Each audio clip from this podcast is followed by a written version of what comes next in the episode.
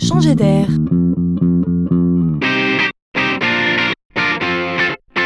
C'est la chronique de Laurent Collen. Et l'art Qu'en est-il de l'art?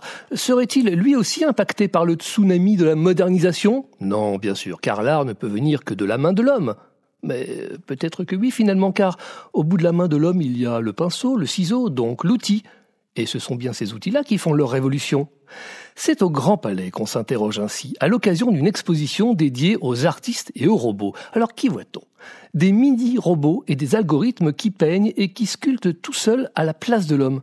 Mais que font les artistes alors? Ils programment? Mais alors ils sont des techniciens, des ingénieurs? Ils sont les artistes du 21e siècle, dirons-nous. Mais cela va plus loin encore, car on découvre également des installations interactives dans lesquelles le visiteur est immergé dans une œuvre comme enveloppé, jusqu'à parfois en devenir l'acteur. Le plaisir est nouveau, les sensations également.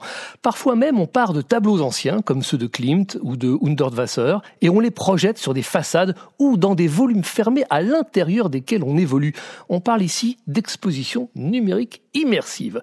D'une certaine manière, on redécouvre des œuvres anciennes. Alors que faut-il en penser? Sérieux? Pas sérieux? On ne retient qu'une chose. On aime, on s'émeut, on rit.